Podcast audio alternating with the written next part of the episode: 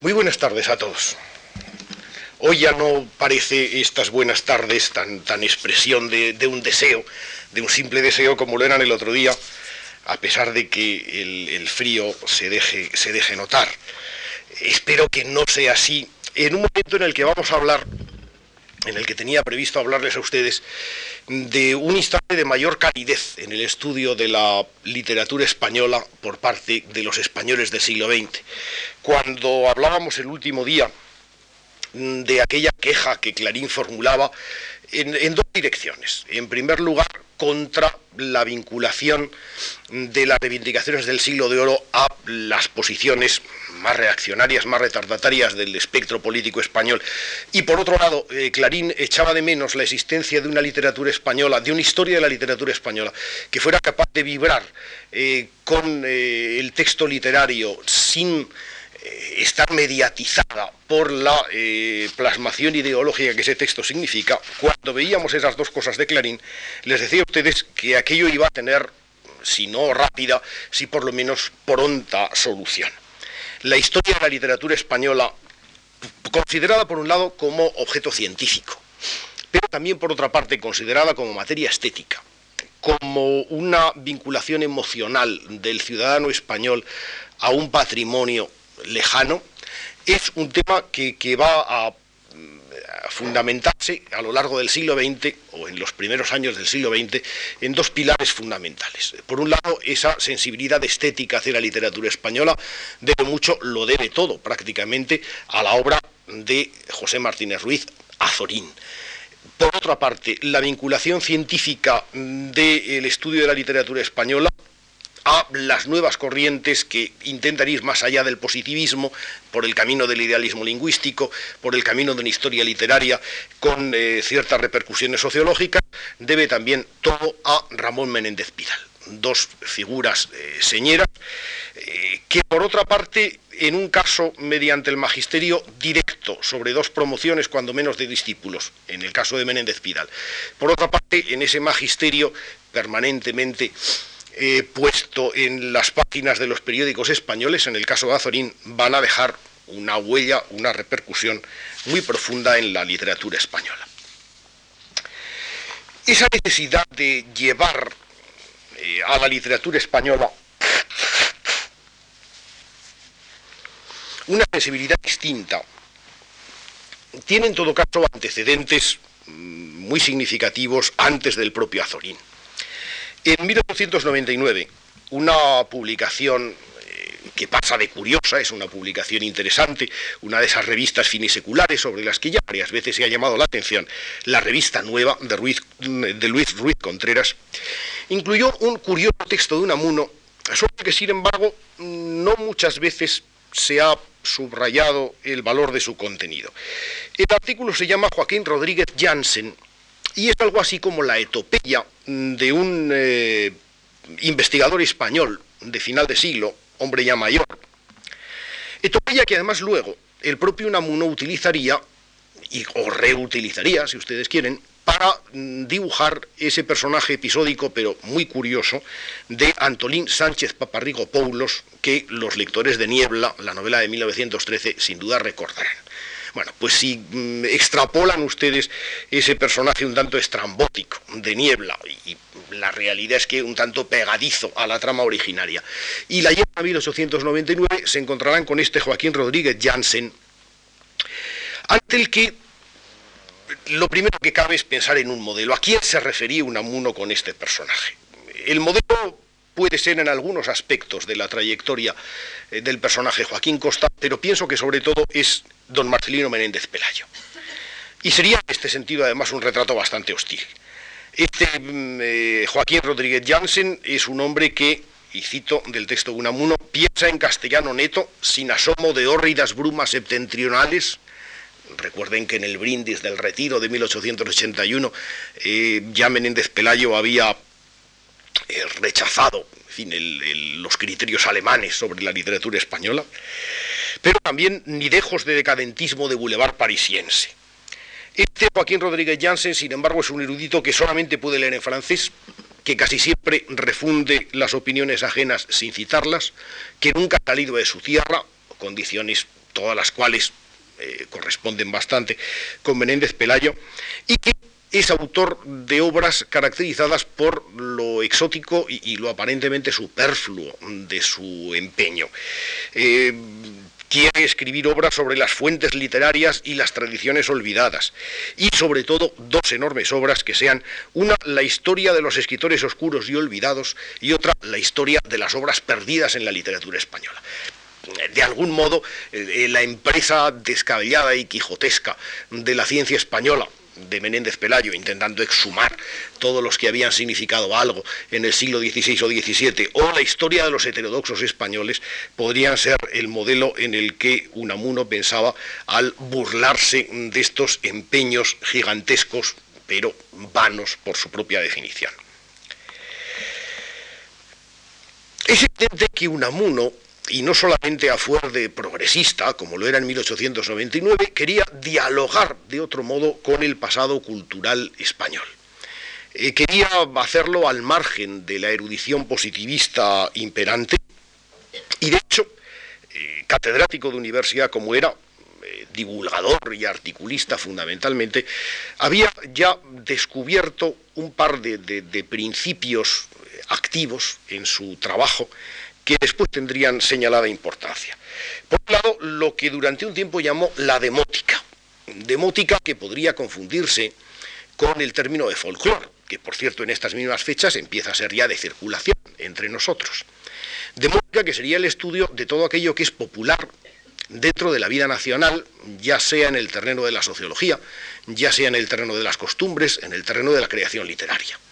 También a su modo Costa, el último Costa, el Costa de los años 90 y de principios de siglo, obsesionado por buscar en el romancero las fuentes auténticas del derecho español, eh, preocupado por eh, buscar las formas primitivas de colectivismo agrario en el país, etc., eh, había llegado a obsesiones nacionales parecidas. La demótica unamuniana, empero, no se dirige tanto a esa voluntad casi arqueológica, que es fundamental en Costa, sino una voluntad de carácter estético que entendemos mejor al lado del otro concepto y más importante que Unamuno acuña definitivamente en 1895 en las páginas inolvidables de En torno al casticismo. Me refiero al término de intrahistoria. Como ustedes saben, el término de intrahistoria es en rigor el desarrollo de una metáfora. Eh, Unamuno acuña una metáfora marina, la historia es como un inmenso mar cuya superficie, agitada permanentemente por las olas, es lo que conocemos como historia, es decir, ese deslizarse de acontecimientos, dinastías, batallas, etc., mientras que el fondo marino, siempre inmutable, eh, con esa luz tamizada que le llega de arriba, donde las cosas son igual de una vez para otra, es ese mundo de la intrahistoria que significa la continuidad de lo popular a lo largo del tiempo y por debajo de la superficie agitada, eh, que en fin, que es lo que sin embargo aparece fundamentalmente ante nuestros ojos. Es muy posible, como ha demostrado John Juaristi, que esta mm, metáfora y, y parte del concepto de intrahistoria venga de algún escritor eh, vasco, euskérico, que le antecedió, de Arturo Campión, por ejemplo, donde este mismo eh, desarrollo metafórico aparece en algún momento, y como por otra parte también se ha señalado, que provenga de la historiografía alemana decimonónica, a su vez emparentada con la historiografía romántica de Reigambre Herderiana. Nada de esto quita para que eh, la acuñación de la palabra entre historia sea de esas acuñaciones profundamente reveladoras de todo un talante, y para que por otro lado esa metáfora marina no la podamos insertar muy claramente en la mentalidad toda y en el desarrollo de las ideas de Unamuno. Esa idea de metáfora marina que, cualquier aficionado a la psicología eh, sabe que nos llevaría a los derroteros del mito materno, todos nacemos rodeados de algún modo de agua, de ese líquido amniótico que ha sido nuestro primer punto de existencia. En Unamuno la figura de lo maternal es trascendental, es importantísimo, indudablemente por la carencia de madre que tuvo y por esa eh, fijación que le lleva a desarrollar imágenes maternas a lo largo de toda su trayectoria. Y después porque eh, eh, ese fondo marino, ese fondo del agua donde se encuentra la paz, habría de ser significativamente la última imagen de la literatura de Unamuno, la imagen del lago, el lago prodigioso que encierra un pueblo enterrado en las páginas inolvidables de San Manuel Bueno Mártir. La biografía intelectual de Unamuno se abriría con esta metáfora marina y se cerraría con otra metáfora lacustre, eh, símbolo en los dos casos de la paz, del sosiego que Unamuno quisiera encontrar más allá de lo histórico. Intrahistoria y demótica como proyecto ideológico, cosas que el Unamuno de fin de siglo va a intentar superar ese drama que se ofrecía a tantos españoles de buscar en el interior eh, las raíces para sobrevivir a una derrota histórica o buscarla en el exterior. En las páginas que acabarían siendo complementarias de, eh, en torno al casticismo, tituladas eh, Sobre el marasmo actual de España. Unamuno expresa de una manera espléndida en qué medida eh, la recuperación de lo nacional auténtico puede ser un lenitivo para esa situación de sobrecogimiento, de indeterminación, de desasosiego que sobrecoge a los españoles.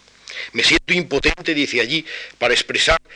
cual, cual, quisiera esta idea que flota en mi mente sin contornos definidos. Renuncio a amontonar metáforas, se refiere a la idea intrahistórica, para llevar al espíritu del lector ese concepto de que la vida honda y difusa de la intrahistoria de un pueblo se marchita cuando las clases históricas lo encierran en sí y se vigoriza para rejuvenecer, revivir y refrescar al pueblo todo al contacto del aire exterior.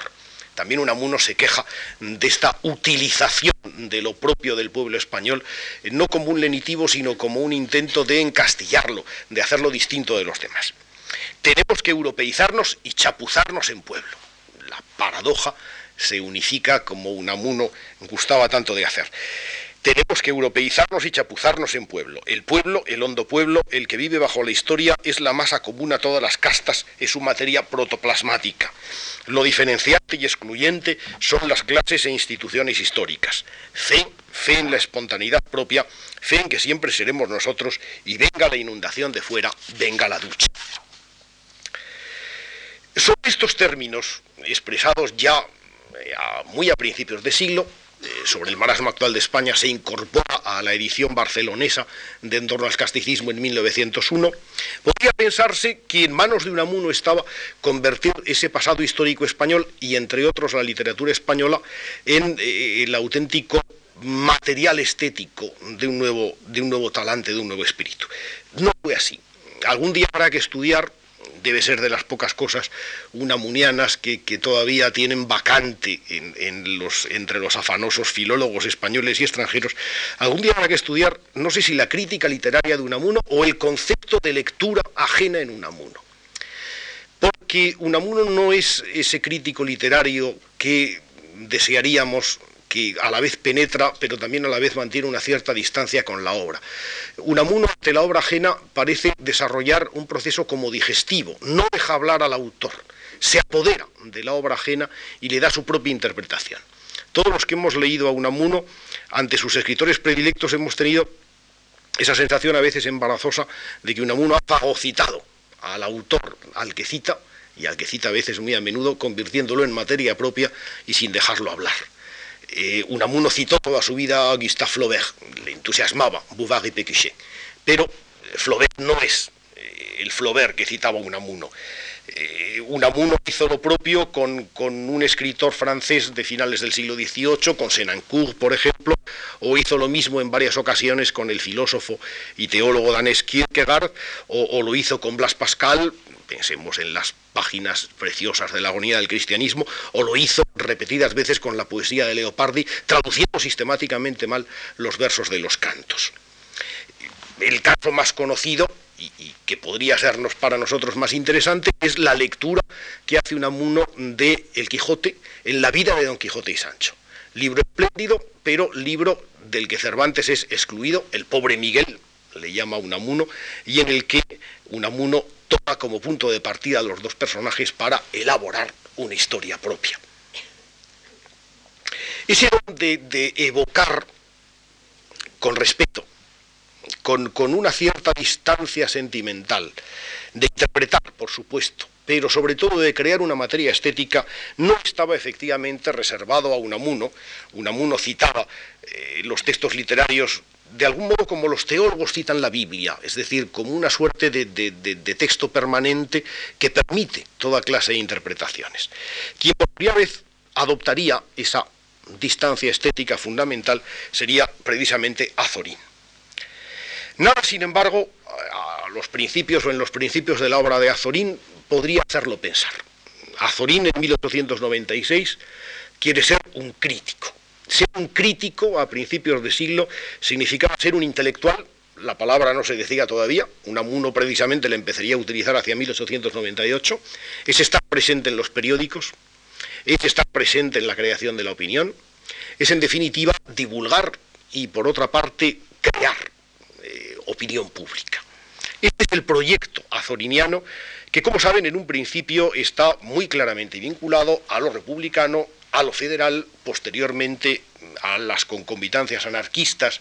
anarquista literario, le llamaría Clarín en sus primeros momentos, y es la preocupación por la literatura española originariamente no es eh, ni preponderante ni siquiera importante. Es más, en las páginas de la voluntad, por ejemplo, ese texto que ya empieza a ser en 1902 la despedida azoriniana del radicalismo juvenil, en un momento determinado y mientras su personaje reflexiona en Toledo eh, sobre el ambiente plomizo que le rodea, considera que a partir de la Celestina, la literatura española ha iniciado un camino erróneo de represión, eh, estropeado por la Inquisición, por el fanatismo, y que solamente en algunos textos medievales, en el libro de Buen Amor, cita él, en la propia Celestina, aparece esa voluntad de libertad, esa vitalidad que él quisiera encontrar, pero que ciertamente no ve en lugar alguno de la literatura española. En otro momento, por ejemplo, y, hablando sobre cómo debe ser el diálogo en las novelas, pone como ejemplo de, vamos, de, virtudes dialogísticas negativas los diálogos de las novelas ejemplares cervantinas y concretamente algunos fragmentos de la gitanilla. Es decir, eh, Azorín conoce efectivamente la literatura española, pero no parece sentir ningún atractivo especial por ella. Es una evolución posterior, es el azorín que se va desde 1905, entra de Ocikov en, en, el maurismo, es decir, en el pensamiento reaccionario español, es ese azorín que va descubriendo con cierto aire atónito, con esa voluntad de describir minuciosamente la realidad, esos párrafos breves, es el azorín que a partir de, de, artículos de 1905, La Ruta del Quijote, por ejemplo, o de artículos de 1909, los artículos de España, va lentamente convirtiéndose en el rescatador de esa materia estética de lo español.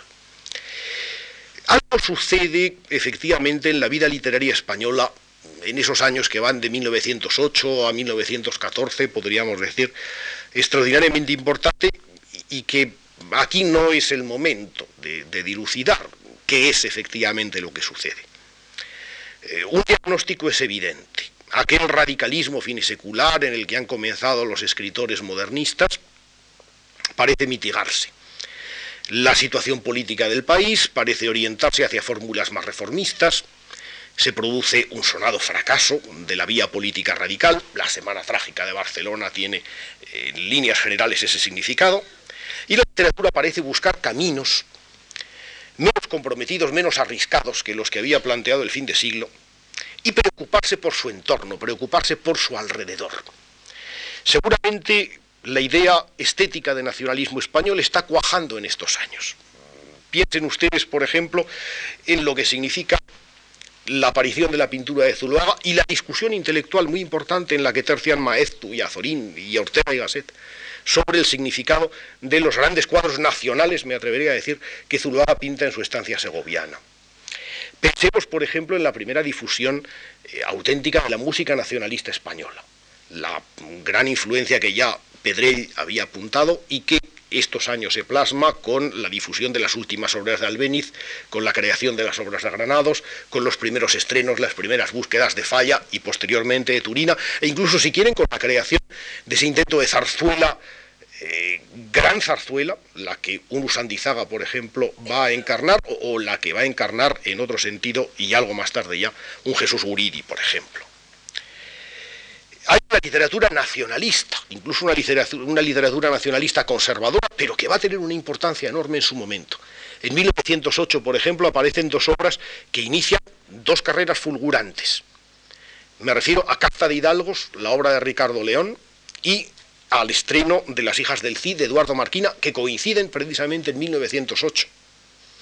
y que significa eh, eh, la incorporación a la literatura española de algo parecido a lo que en el mobiliario español de aquella fecha es ese mal llamado y llamazacotado estilo renacimiento español que entonces surge, o que representan los mismos valores de esa fotografía de calidades pictóricas que, por ejemplo, hace y con la que deslumbra a los españoles del momento el fotógrafo Ortiz Echagüe. Toda una serie de datos que, eh, en fin, doy un poco casi como una lluvia de ejemplos, coinciden en estos años, en los años que van de 1900 a, 1908 eh, a 1914, en señalar un nuevo rumbo para la literatura española que tiene que ver precisamente con una presentación eh, conmovida, con una presentación que intenta ver desde dentro las características, lo eterno de lo español. Bueno, pues ese nacionalismo literario, la gran ofrenda mm, es efectivamente la de los libros de Azorín que surgen con el binomio Castilla y Lecturas Españolas, ambos publicados en 1912.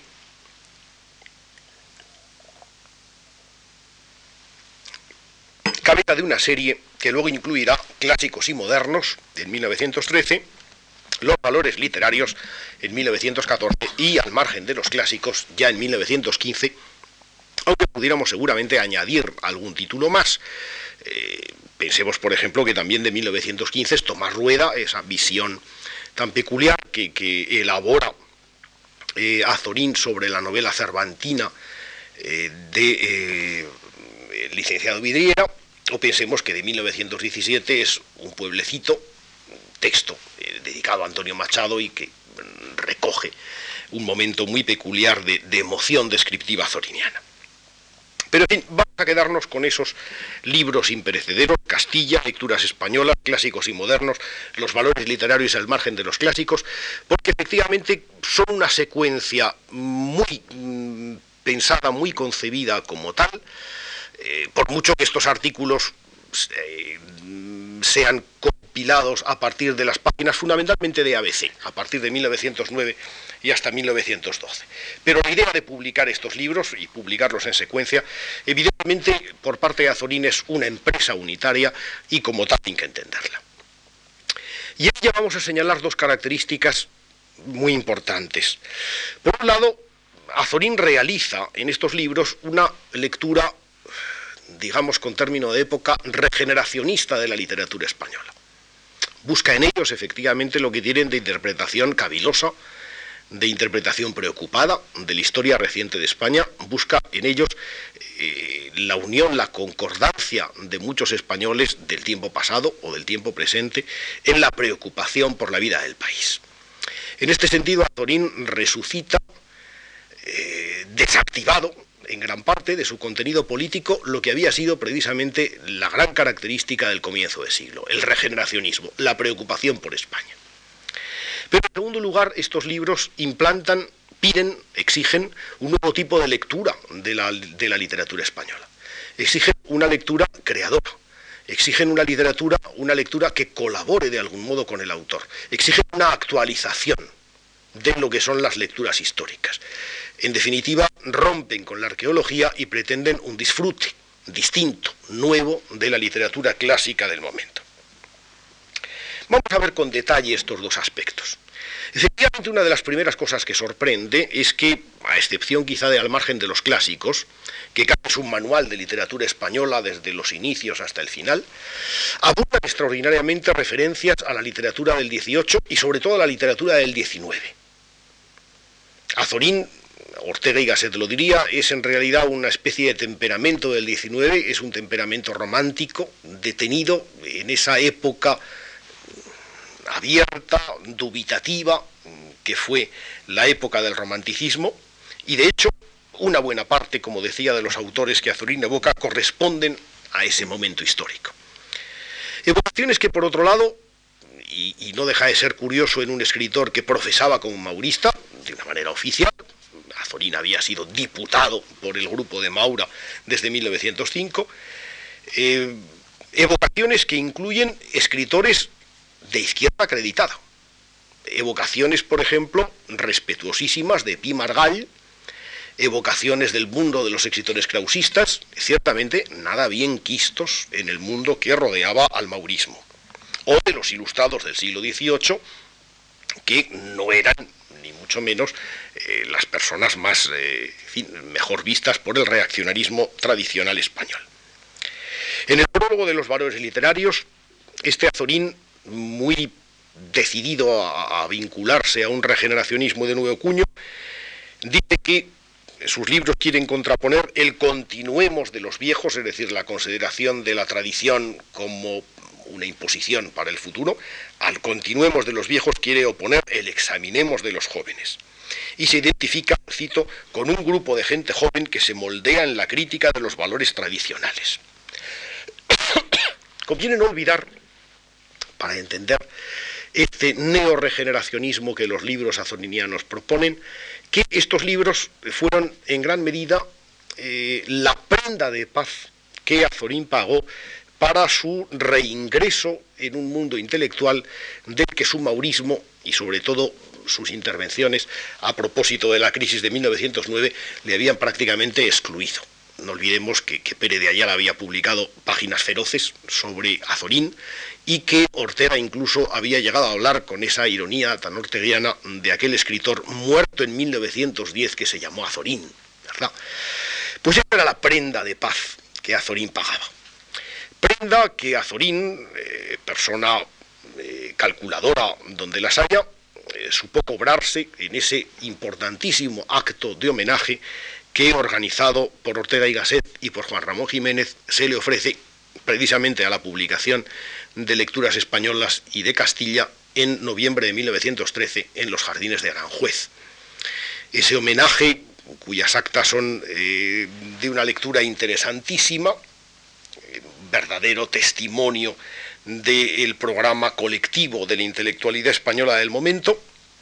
pero que además Azorín ratifica en las sabias dedicatorias que coloca a todos estos libros.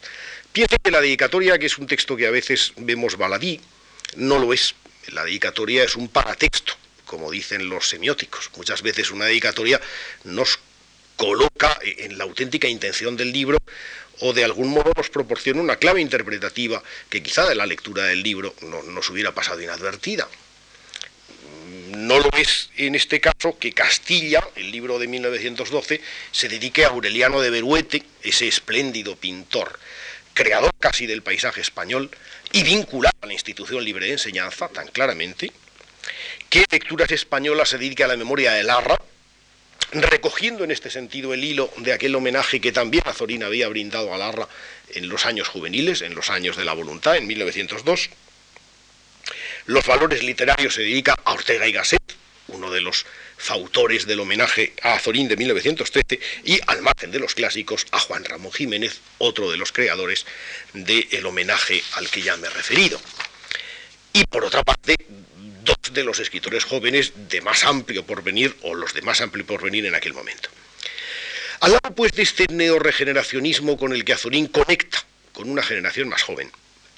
nos encontramos con otra cosa a la que antes, eh, sobre la que antes llamaba la atención. Azorín lo que busca en estos libros es ese goce actualizado y no arqueológico, esa capacidad de sugerencia a veces impresionista que la lectura nos proporciona y que la prosa de Azorín quiere desarrollar. En la nota que precede al margen de los clásicos, por ejemplo, escribe allí, y cito, que estos artículos, dice, son como notas puestas al margen de los libros, la impresión producida en una sensibilidad por un gran poeta o un gran prosista. Eso es todo. En este orden de cosas, quien haya leído y recuerda estos libros de Azorín difícilmente olvidará eh, que Azorín afirma la autonomía de lo literario. En ese capítulo precioso que es Las nubes, tan conocido, ¿verdad?, del libro Castilla, Azorín reinventa la historia de la Celestina, la historia de Calixto y Melibea, y convierte a Calixto y Melibea en dos personajes ya maduros, casados, que contemplan desde una ventana, quizá aquella misma ventana desde donde Pleberio, el padre de Melibea, se lamentaba, contemplan lo que está ocurriendo en su jardín y que es la repetición de la historia. Su hija, una nueva Melibea, eh, ve llegar un halcón volador, ese halcón lo persigue un caballero y el caballero y la muchacha se ponen a hablar, como siempre, los caballeros y las muchachas se ponen a hablar de amor. La historia se vuelve a repetir, lo que vimos en el acto primero de la Celestina se reanudará de nuevo y al igual que las nubes, el título del capítulo es las nubes, eh, pasan por el cielo y repiten continuamente su regreso, ocurre lo mismo en la vida literaria. Pero lo mismo hace, por ejemplo, Azorín cuando en un capítulo precioso de Lecturas Españolas compara esa atención demorada a, lo, a lo cotidiano, a lo simple, ese realismo de lo inmediato que es capaz de percibir, por ejemplo, en la prosa de Teresa de Jesús, es bien sabido, Dios anda entre los pucheros, pero que ve también, por ejemplo, en una obra romántica como el Don Álvaro, ese inicio brioso de Don Álvaro en la, en la venta, eh, casi casi como un cuadro costumbrista animado, y lo ve también en esa voluntad de los krausistas españoles de atender a lo mínimo, de atender a lo inmediato, de preocuparse por, la mínima arqueología de lo español. Eh, naturalmente que esta vocación de lectura impresionista es una vocación peligrosa en el terreno de la filología. Ese nuevo prólogo que Azorín escribe para lecturas españolas tiene una bellísima definición de lo que debe ser la lectura de un clásico, pero una definición que yo no recomendaría a quien profesionalmente trabaje en la filología. En cualquier caso la voy a leer porque es quizá el mejor resumen de esta eh, voluntad de leer de nuevo que Azorín nos propone. ¿Qué es un autor clásico? Nos dice. Un autor clásico es el reflejo de nuestra sensibilidad moderna. No han escrito las obras clásicas sus autores, las va escribiendo la posteridad. No ha escrito Cervantes el Quijote, ni Garcilaso las églogas, ni Quevedo los sueños. El Quijote, las églogas y los sueños los han ido escribiendo los diversos hombres que a lo largo del tiempo han ido viendo reflejadas en estas obras su sensibilidad. Quizá quienes cultivan la estética de la recepción a la manera eh, alemana de Jaus y sus continuadores, eh, entiendan que hay aquí un precedente, un curioso precedente de esas obras eh, que son una simple propuesta abierta a la recomposición de las lecturas posteriores. Pero lo que me interesaba en este caso subrayar no es el que Azorín propusiera cincuenta y tantos años antes de Hans Robert Jaus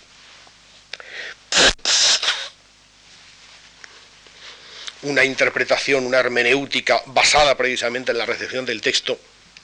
sino señalar cómo esa sensibilidad azoriniana iba a ser uno de los pilares eh, fundamentales del futuro de la historia literaria española, al lado, por supuesto, de quien habría de aportar eh, el valor científico, pero también, y ahora lo veremos,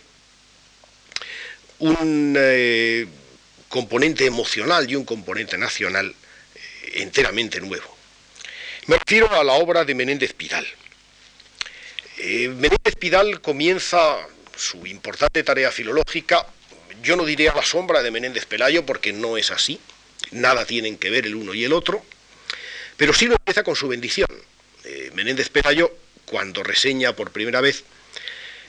el primer libro de Menéndez Pidal, La leyenda de los infantes del Lar, en 1897, la reseña que publica don Marcelino en las páginas de la revista La España Moderna, la revista de Lázaro Aldeano, eh, va algo más allá del reconocimiento de la enorme calidad científica del libro. Eh, de algún modo, Menéndez Pelayo intuye allí que el futuro de la historia de la literatura española ha nacido ya y cuando eh, actúa como recipiendario de Ramón Menéndez Pidal en su ingreso en la Real Academia Española, esa sensación de que allí se encuentra el heredero de, lo que él había significado y no había podido llegar a hacer, es una sensación perfectamente explícita. Ahora bien, poco tienen, decía, que ver el uno y el otro. Para cuando eh, Menéndez Pidal ingresaba en la Real Academia Española como catedrático de, de Filología Románica de la Universidad de Madrid, sus primeras tareas, sus caminos estaban ya perfectamente señalados y era por un lado, como decía antes, la incorporación de un método rigurosamente científico al estudio de la literatura española, pero también por otra parte eh, la voluntad de llevar al estudio de esa literatura un fuerte componente eh, nacional, lo que me he atrevido a llamar si recuerdan ustedes el título de esta última charla de hoy, el espíritu nacional liberal. Ese nacionalismo liberal, en buena parte fraguado en, la forja krausista o en la forja de la institución libre de enseñanza, es el que Menéndez Pidal lleva al terreno del estudio de la literatura española.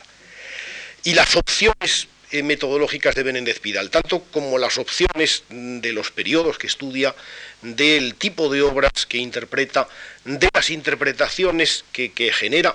eh, no son en este sentido neutrales. No existe la neutralidad de la ciencia, sino que existen elecciones, en definitiva, que a tenor del pensamiento de los autores, a tenor de sus ideas más profundas, eh, se van tomando y por supuesto, y por supuesto se van eh, contrastando con, con el rigor necesario que la ciencia implica. Pero la elección primera y posiblemente las conclusiones en ciencia humanística es dificilísimo diferenciar la hipótesis de partida de la tesis final. Normalmente eh, se tienden, eh, tienden a coincidir. En este sentido, Menéndez Pidal ofrece un ejemplo claro de cómo una peculiar manera de vivir eh, el estudio de la literatura española le lleva, decía, a elegir unos temas y a proponer unas peculiares soluciones. De entrada, frente a un Marcelino Menéndez Pelayo que se había acercado siempre con notable aprensión a la literatura medieval, Menéndez Pidal lleva a ella primero el gran conocimiento, el excelente conocimiento filológico como historiador de la lengua española y sobre todo como autor de la primera e inolvidable gramática histórica española que era absolutamente fundamental como para llevar a cabo en el empeño. Eh, si quieren ustedes el ejemplo fácil, recuerden cómo Unamuno y Menéndez Pidal compiten en el premio de la Real Academia Española para el estudio del poema El Cid. Mientras que hoy solamente una piadosa edición recuerda el empeño unamuniano,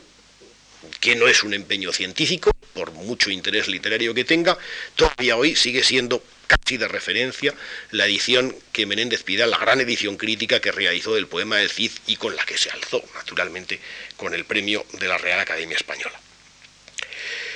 Lo medieval, por supuesto, para lo que aplica esos conocimientos privilegiados de la filología moderna, pero a lo que también aplica la idea, la convicción interna de que en la fragua del mundo medieval, en, esa fragua de la unidad española, está el secreto de eh, la interpretación de la nación española moderna. Tanto en el terreno de la lingüística como en el terreno de la historia, Menéndez Pidal adopta una decisión y una interpretación de excepcional brillantez y seguramente muy discutible. Castilla es algo así como un destino manifiesto, ese pequeño territorio que ha nacido casi como territorio marginal, en las lindes debatidas por el reino de Navarra, por el reino de León, por, por, fin, por los estados orientales y los occidentales, frente a la desolada cuenca del Duero, esa pequeña zona lingüísticamente casi inapreciable, eh, sometida en principio al, reino de León como condado de Castilla, va a ser sin embargo una gigantesca cuña, la imagen es de Menéndez Pidal, que acabe arrumbando lingüísticamente el resto de las, de las lenguas peninsulares y que acabe imponiendo su forma de ver las cosas, sus concepciones políticas, sus concepciones jurídicas sobre todos los demás. Al lado de esto, la idea de literatura popular, no nos encontramos en este caso con la idea de literatura popular, emanación del pueblo, que de fuentes gerderianas había llegado a la obra de Joaquín Costa. Eh, Menéndez Pidal lleva a su idea de la literatura popular unos criterios eh, mucho más modernos en este sentido, un tradicionalismo mitigado en el que la decisión individual eh, la variante que propone eh, un cantor afortunado, ¿verdad? Tiene tanta parte como puede tenerle la elaboración colectiva de la leyenda. Lo colectivo y lo individual se promedian en esa idea que Menéndez Pidal aborda de la literatura española, pero que le lleva a descubrimientos que han de ser capitales. la proximidad, por ejemplo, de las crónicas medievales a los cantares de gesta perdidos, la afirmación que Menéndez Pidal hace prácticamente sin documentos todavía, y, después es plenamente demostrada, de en qué medida existe desde un principio una canción lírica de, tipo, eh, una canción lírica general en la península ibérica,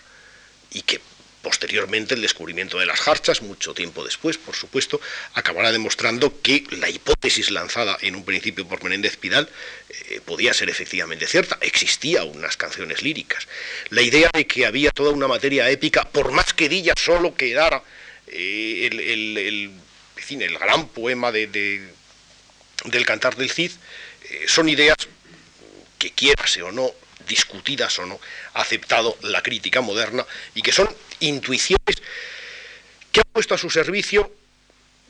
un método eh, filológico importante, pero sobre todo una convicción íntima de que las cosas tenían que ser así,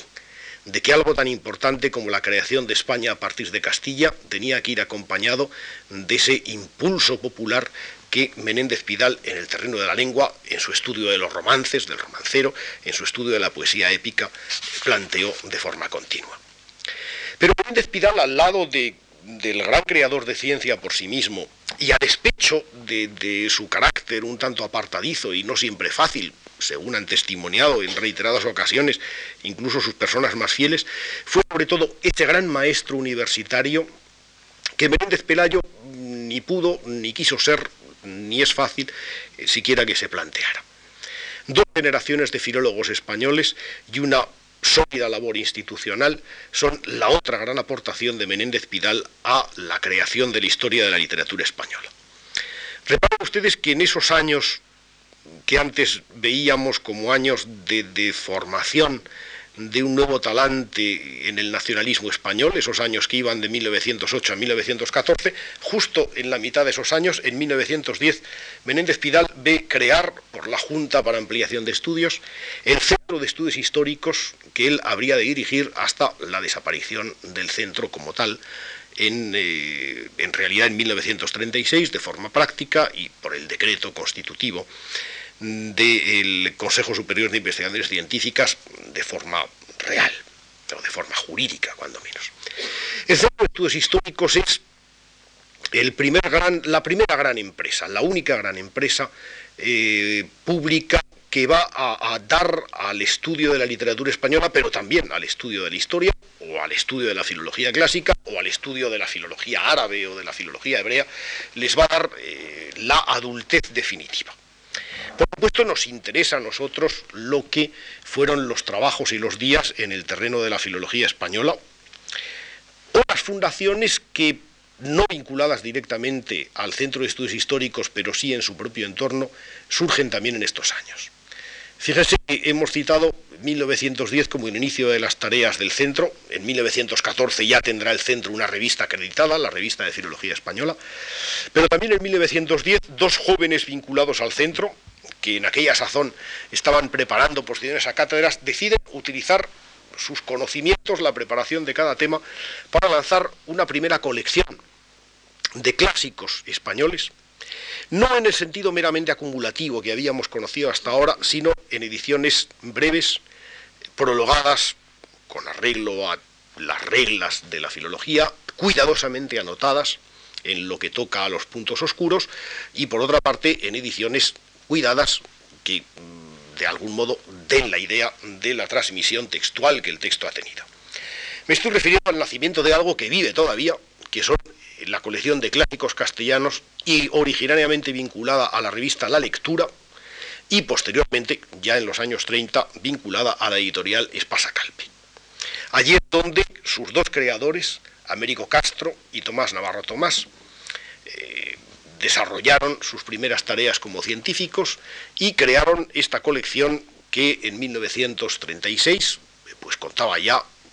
con una cincuentena larga de entregas que habían significado las primeras ediciones eh, escolares, pero por otra parte, en fin, escritas con, auténtica eh, calidad científica en la historia de la literatura española. No la vio con mucha simpatía a Zorín. Es curioso que en el artículo Los Clásicos, que está incluido en su obra Los Clásicos, Clásicos y Modernos, de 1913, Azorín dice que, Azorín nos diga allí, que le resulta sumamente incómodo manejar estos libros que están llenos de notas. Él prefiere mm, la aventura del libro y confiesa incluso que está leyendo una traducción del Buscón al francés, donde haya nuevas ideas, eh, nuevas perspectivas eh, para su lectura. En los valores literarios, por ejemplo, el libro de 1914 se burla, en este caso no es fácil quitarle la razón, de las ediciones escolares de clásicos castellanos eh, que ha publicado Julio Cejador del libro de Buen Amor y de la Celestina. Cuesta, repito, no darle en este caso la razón, son dos ediciones que nacieron ya anticuadas. Pero a pesar de este despego que, que Azorín bibliófilo siente ante las nuevas ediciones, tenemos la impresión de que estas nuevas ediciones conseguían eh, aquel viejo proyecto que Clarín anticipaba en su prólogo de Mezclilla, pero por otra parte, lo mismo que el propio Azorín decía eh, y se veía obligado a reconocer al final de su artículo Los Clásicos. Hasta ahora entre nosotros, escribí allí, la crítica histórico-literaria ha sido simplemente erudita, enumerativa, falta que sea psicológica, interpretativa, interna. Solo sabremos lo que representan los clásicos a medida que esta obra se vaya realizando. Y efectivamente se realizaba. La primera generación del Centro de Estudios Históricos, la que trabaja pues bajo la inspiración directa de Menéndez Pidal, va a trabajar sin prejuicios sobre la literatura española. Eh, piensen ustedes que por primera vez van a rastrear, por ejemplo, la aparición de ideologías que podríamos llamar progresistas, en, así en sentido un poco, en sentido un poco general y no muy, y no muy afortunado, en el siglo de oro español. Lo que parecía tan compacto, lo que parecía mm, eh, tan de cartón piedra, de repente descubre esa corriente erasmista que antes de que llegara la, gigantesca monografía de Marcel Batallón en 1937 ya había anticipado las preciosas ediciones que para clásicos castellanos José Fernández Montesinos realizó de los diálogos de los hermanos Valdés, donde pone efectivamente eh, a prueba eh, el hecho de, de, la importancia de la divulgación del erasmismo entre las ideologías del reinado de Carlos V. El propio Cervantes se ve en otra dimensión ese libro precioso, que es El pensamiento de Cervantes, que Américo Castro publica en 1925, es toda una nueva visión de quien había corrido tan grave riesgo de convertirse en un fetiche yerto de la historia literaria nacional. Hay interpretaciones de la literatura piadosa que tal como había recomendado Clarín hablando de Santa Teresa, quieren ir más allá de lo que es simplemente la pía adoración por los santos canonizados por la Iglesia y que se convierte en las espléndidas ediciones que el propio Américo Castro hace, por ejemplo, de las moradas, o en una revisión sistemática de la obra de Juan de la Cruz. Y todavía hay algo más curioso. Sobre el siglo XVII pesaba, como tantas veces hemos dicho, eh, un interdicto casi de carácter político. El siglo XVII era el siglo que encarnaba el, fanatismo, las glorias literarias, pero también el fanatismo de la vida española. La acuñación del concepto de barroco, el estudio de obras hasta entonces mm, a las que poco se habían acercado el caso de Góngora, por ejemplo, o el caso de Calderón, poco se habían acercado desde criterios estéticos, modificará enteramente ese planteamiento. El libro de Damas Alonso sobre la lengua poética de Góngora se publica en 1926 y es efectivamente, como el pensamiento de Cervantes en otro sentido, una de esas obras de validez todavía actual y que se sitúa entre las más importantes que la filología europea ha publicado en nuestro siglo. Pero a la vez que Damaso Alonso trabaja con entusiasmo sobre Góngora, Recuerden que Ángel Balbuena Prat hace lo propio con el Teatro de Calderón de la Barca, por ejemplo. Que algunos años después José Fernández Montesinos y el propio Américo Castro trabajan con entusiasmo sobre el Teatro de Lope de Vega, eh, cuyas fuentes estaban ya dilucidadas por Menéndez Pelayo en su gran edición académica de principios de siglo. Pero Lope de Vega era algo más. Lope de Vega, por ejemplo, es aquel Lope lírico que sabe extractar José Fernández Montesinos en su edición de las poesías líricas, reproduciendo, por ejemplo, eh, como una auténtica maravilla musical, todo el, cancionero popular de las obras lopescas. Nos encontramos con un territorio donde la fruición estética eh, es difícil de distinguir a veces de la filología. El centenario de Góngora de 1927 es, como todos ustedes saben, una celebración erudita, evidentemente, pero es también una celebración literaria y muchas veces eruditos y literatos son la misma persona o están en estrecha unión. Lo fueron después el centenario de Lope de Vega o lo fue después ya en en el límite mismo de estos acontecimientos, en 1936, lo sería el centenario, primero el centenario de Garcilaso de la Vega y después el centenario de Becker, por ejemplo. Nos hallamos en suma en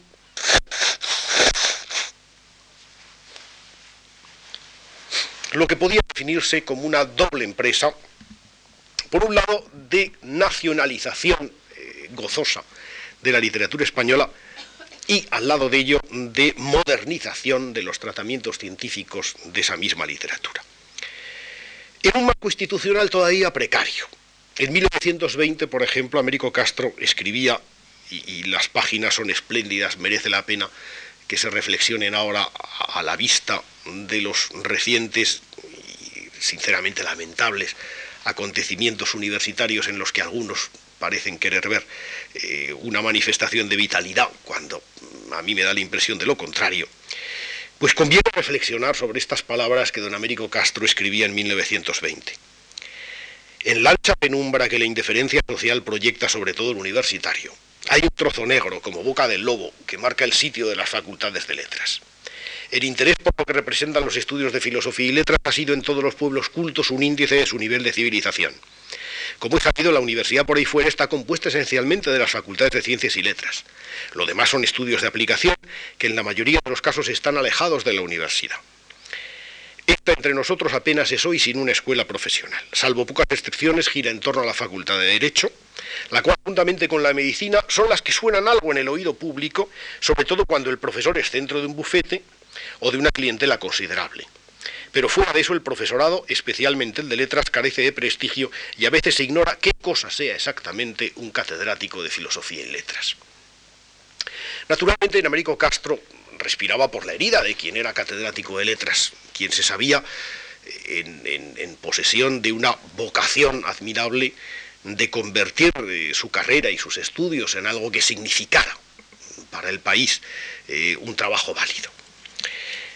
Las páginas que he leído pertenecen al libro Lengua, Enseñanza y Literatura, Esbozos, publicado en 1924,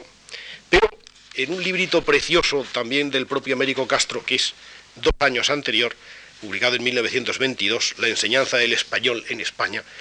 encontramos quizá una explicación más clara de, para qué habría de servir esta literatura española debidamente estudiada. Que el ciudadano español tenía que poseer no solamente esa lengua propia, que a veces no poseía como debiera, sino que era también suyo y debía disfrutar de él un patrimonio literario escrito en esa lengua. Es un verdadero dolor, escribía Américo Castro aquí, poner a los niños a leer esa bobada de Juanito o del insulso Catón, habiendo tanta cantidad de obras vivas y jugosas en nuestra literatura. Debe esa literatura parecerse a la que es de desear que lean los niños cuando sean hombres en su variedad y en su espontaneidad, razón por la cual yo estimo nocivo, a la par que ridículo, el que se convierta el Quijote en lectura ritual en las escuelas. En la escuela se debería leer de Cervantes lo más esencial y adecuado para el caso. Pero no sé por qué no se habría de leer también a Quevedo, a Fray Luis de León, a Lope de Vega, a Bernal Díaz del Castillo, los episodios de Benito Pérez Galdós o las obras de nuestros grandes contemporáneos.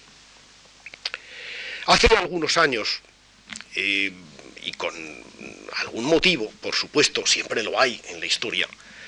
el grupo de estudiosos eh, franceses bajo la égida de Luis Althusser, que tuvieron alguna secuela en nuestro país incluso, eh, elevaron sus quejas contra la literatura nacional, la idea de estudio de literatura nacional que ellos asociaban a lo que en esas siglas que en la época circulaban tanto eh, llamaban A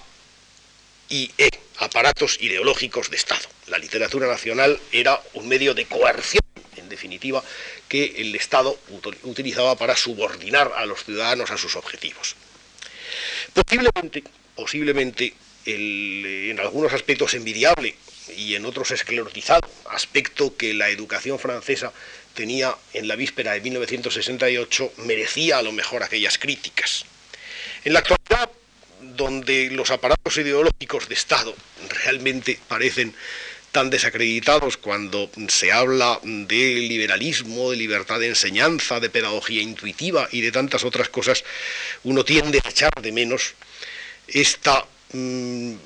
normatividad en la que en la que Castro, en la que Américo Castro pensaba y que en fechas muy recientes una persona nada sospechosa, por cierto,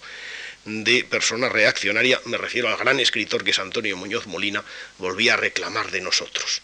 La literatura española, ese momento culminante de nuestra lengua abierta, esa discusión con el pasado, está ahí presente ante nosotros. Si literatura española es un concepto, lo dije el primer día, histórico, si no es un concepto natural, no está escrito de toda la eternidad, no tiene características propias, pero si literatura española significa algo, es precisamente aquello que hemos querido o que hemos llegado a hacer que sea. Ese patrimonio en donde nos reconocemos. Ese patrimonio que encarna en, definitiva la libertad creadora de las personas que han vivido en el mismo territorio donde estamos nosotros y que han hablado, con variantes, claro, la misma lengua que hablamos nosotros. No quiere decir que esto nos deba cerrar a las literaturas del exterior. Esa ducha que decía Unamuno es siempre una ducha benéfica pero entre tanto una obligación la tenemos con ese concepto de literatura española que a través de todos estos días no es que hayamos rescatado de, ningún lugar peligroso donde estuviera, pero que hemos intentado vitalizar, explicar, para que vean ustedes que hasta en dos conceptos que parecen pertenecer al orden de los objetos naturales, literatura y española, hay detrás una historia de hombres que se han afanado por darles un sentido, por darles un contenido. Muchísimas gracias a todos por su atención de hoy y por supuesto y muy especial a quienes desde hace cuatro días han seguido esta charla.